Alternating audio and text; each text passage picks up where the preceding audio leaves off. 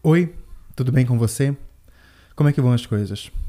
Bom, eu sei que você não tá assim tão bem, porque eu sei que ninguém tá bem. Mas calma aí, eu não vou falar que tá tudo bem, não tá bem, é sobre isso, eu não vou falar nada dessas coisas. Eu fico feliz, sabe? Que a gente já não precisa mais fingir que tá tudo bem. Hoje é meio que comum não estar bem. Afinal, o mundo acabou e a gente ficou sem saber o que fazer. Eu vim aqui hoje falar sobre uma reflexão que me fez ficar um pouquinho menos mal há alguns anos atrás. Eu me chamo Alisson e eu tô falando aqui de Belém do Pará, a cidade onde faz calor e chove todos os dias.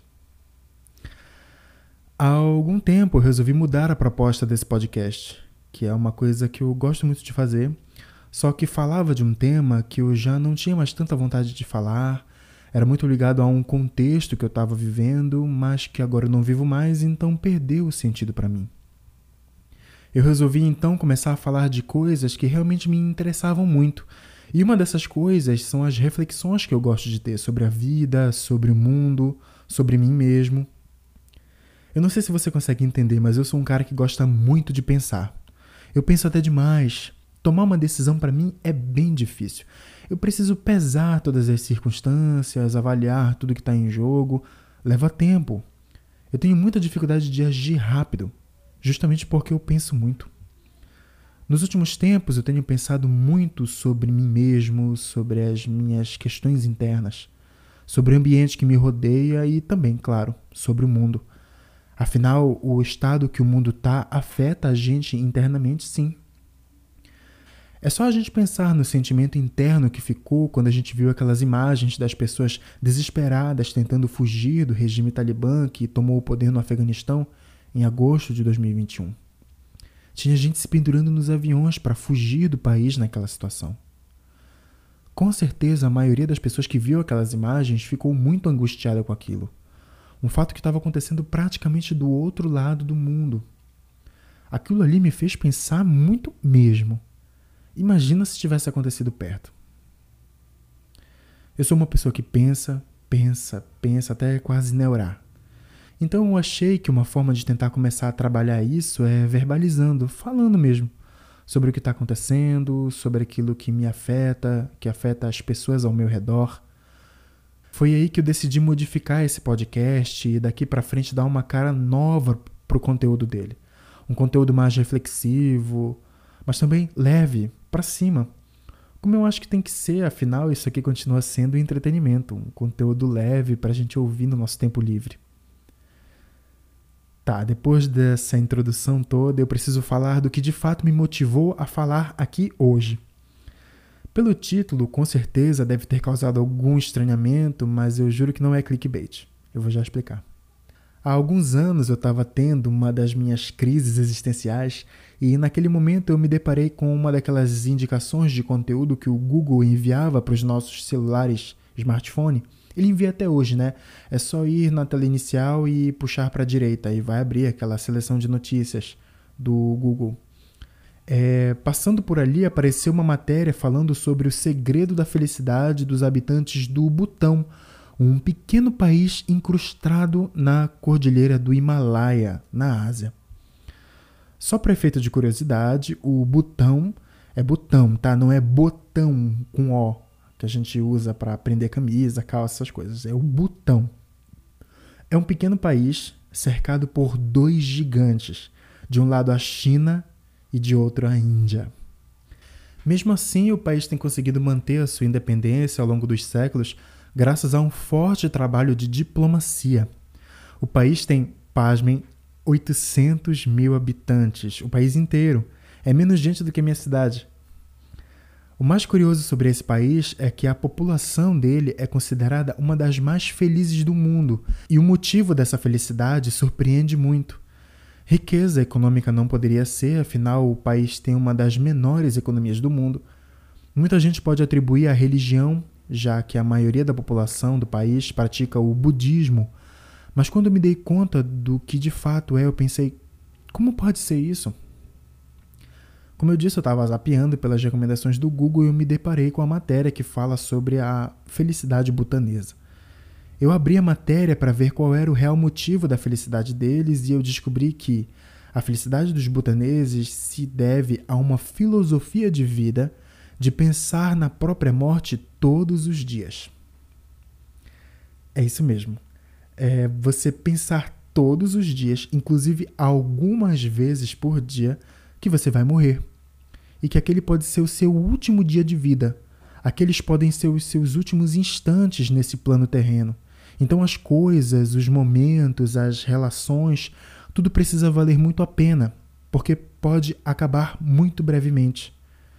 Quando eu me deparei com esse pensamento, eu não fiquei nada alegre, nada feliz. Eu não consegui entender como aquilo poderia gerar felicidade em alguém. Mas isso se deve pela nossa ideia, pela nossa ideia ocidental de morte, que nos assusta, nos amedronta, que nós queremos sempre manter o mais longe possível. A verdade é que pensar na própria morte é mais um exercício do que uma atitude. É que nem um exercício físico que você faz na sua casa ou na academia, tipo um apoio. Na primeira vez que você fizer um apoio, vai ser cansativo, vai ser desgastante. Logo depois você vai ficar com dor naquela área do seu corpo, geralmente o peitoral, né? E você vai se sentir fortemente tentado a não voltar mais a fazer aquele exercício. Na verdade, é a constância que vai fazer você começar a ver os resultados daquele exercício. Da mesma maneira, pensar que a gente vai morrer no primeiro momento vai causar tristeza, angústia, medo. A gente fica: o que será que vai acontecer depois disso, no outro lado? Será que existe outro lado? Isso tudo tem nos causado medo e sofrimento ao longo do tempo. A maioria de nós busca as filosofias de vida, religiões, como uma forma de afastar o medo que a morte causa em nós. Só que aí que tá, ela não se afasta. A morte não vai embora. Não deixa de existir. É um processo que vai chegar na vida de todos nós, a gente estando preparado ou não. A mentalidade dos botaneses é pensar que a morte pode acontecer hoje ou amanhã que o tempo não é infinito e que nada garante que a vida será longa. Cada dia é um passo a mais rumo ao fim da jornada. Esse pensamento ele gera duas reflexões. A primeira é a que eu já mencionei, todo dia precisa ser especial, precisa ser marcante, justamente porque pode ser o último. Você nunca vai saber. A segunda ideia é a de que as coisas que a gente vive no nosso dia a dia, sejam boas ou principalmente as ruins, são todas passageiras, são todas irreais. Porque lá no fundo, o fim de tudo vai ser o mesmo. Quando eu comecei a levar esse segundo aspecto em consideração, eu comecei a perceber que os problemas que me angustiavam tinham perdido o poder de me desestabilizar. Era como se eu conseguisse olhar para o problema e dizer: Eu não preciso me deixar abalar por você. Eu sei que eu vou partir desse mundo em breve. Falando assim, pode até parecer fácil, mas para mim não foi. É um processo. Da mesma forma que você não adquire força no seu peitoral na primeira série de apoios que você faz, muito pelo contrário, você também não vai ficar de boa na primeira vez que você lembrar que vai morrer. E olha, nem na segunda e nem na terceira vez isso acontece. Mas quando você começa a se adaptar a essa ideia, você percebe qual o real propósito dessa filosofia. A ideia não é nos fazer sofrer ou ter medo, é lembrar a gente de que a nossa natureza é finita. É lembrar que tudo que a gente vive, viveu, todas as coisas que a gente tem, as coisas que nos deram, as coisas boas e ruins que nos fizeram, os amores e desgostos, todos vão ter um fim no momento em que a gente deixar esse mundo. Essa filosofia busca fazer a gente lembrar que a gente não é imortal. E tem muita gente que se esquece disso. Que a morte é uma realidade e que a gente não tem um corpo perfeito, infalível, que nunca vai deixar de existir. Para tentar desviar nossa atenção da finitude da vida, a gente até criou um tempo de duração para ela, por volta assim de 100 anos. Alguém estabeleceu em algum momento que a vida dura cerca de 100 anos. Quem completa 50 anos tem meia idade e já viveu metade de uma vida. Quem completa 25 já viveu um quarto de século e tem toda a vida pela frente. Mas quem foi que deu essa certeza para o ser humano? Toda a vida pela frente? Que vida? Eu nunca me esqueço da experiência traumática que eu vivi em novembro de 2011. Naquele tempo, eu perdi três primos meus de uma só vez para violência urbana. Eles tinham 15, 16 e 17 anos. Pode-se dizer que eles tinham toda a vida pela frente, mas eu sempre me perguntei: que vida? Que garantia existia de que eles, eu ou qualquer um de nós poderia viver um dia a mais sequer do que aquele dia em que tudo acaba? Olha só, eu não quero deixar essa conversa pesada. Eu não quero que você que está ouvindo fique na bad por, por eu estar falando de um tema como esse. Eu apenas quis aqui apresentar uma atitude de vida que mudou a minha forma de ver o mundo e me ajudou a lidar com os meus problemas de uma forma mais simples e ao mesmo tempo mais lúcida. Eu entendi que pensar na nossa morte a cada dia pode fazer a gente ser mais grato por cada manhã que a gente contempla, por cada vivência e experiência que a gente vive no dia a dia com as pessoas que a gente ama. Cada dia que a gente vive é um passo a mais. Eu posso contar com os objetivos e metas para daqui a um ano, três anos, mas a verdade é que eu só vou conseguir concretizar essa meta se eu conseguir vivenciar ela um pouquinho, dia após dia. É completamente o contrário dessa postura gratiluz que uma galera resolveu adotar para desopilar da realidade. Não, você embarca de corpo e alma na realidade. Você entende que existem coisas que são inevitáveis e você se adapta a isso de forma racional e madura. Pensar dia a dia na minha morte me fez um pouco mais humilde. Porém, me deu muito mais segurança para falar o que eu penso, baseado nas minhas leituras, nas minhas experiências, nas minhas conversas com outras pessoas. Eu me dei conta de que não importa o contexto onde eu esteja, ele é finito, é passageiro.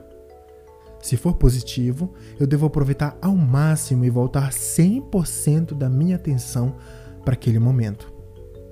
Se for negativo, eu tenho mais força e racionalidade de saber que esse momento vai acabar, nem que seja com a minha própria morte, o que é uma possibilidade. No fim das contas, a ideia principal é lembrar que o nosso tempo é curto, passa rápido e vai acabar. Lembrar que a gente não é inabalável, que o nosso corpo tem limitações Lembrar que cada segundo do lado das pessoas que a gente ama vale muito mais do que qualquer outra coisa que a gente possa querer. A gente pode lutar pelos nossos sonhos, objetivos a longo prazo, mas a gente tem que ter sempre em mente que o fim de tudo pode chegar a qualquer momento. A gente nem sempre escolhe e quase nunca está preparado. Eu não estou 100% preparado para esse momento. Como eu falei, é um processo e eu ainda estou vivenciando ele. Mas eu acho que o fundamental é dar o primeiro passo, é começar, sem pretensão, expectativa, começar e prosseguir. Igual quando a gente começa um exercício físico, né? De pouquinho em pouquinho, avançando um dia depois do outro. Bom, eu acho que era mais ou menos isso que eu tinha para falar. Eu espero que eu tenha me feito entender. Eu espero que você tenha compreendido. Não se neura, não fica com isso na cabeça, né? Como se fosse fácil. Mas a ideia é só refletir mesmo, é tirar uma coisa boa disso, tá bom? Muito obrigado por você ter escutado até aqui. Se cuida, se protege. A gente ainda está vivendo uma pandemia, mas a gente já está conseguindo aos poucos vencer essa doença. Não deixe de se vacinar assim que chegar a sua faixa etária aí no seu município e marcar na sua agenda o dia da segunda dose, viu? Um abraço, fica bem e até breve. Tchau.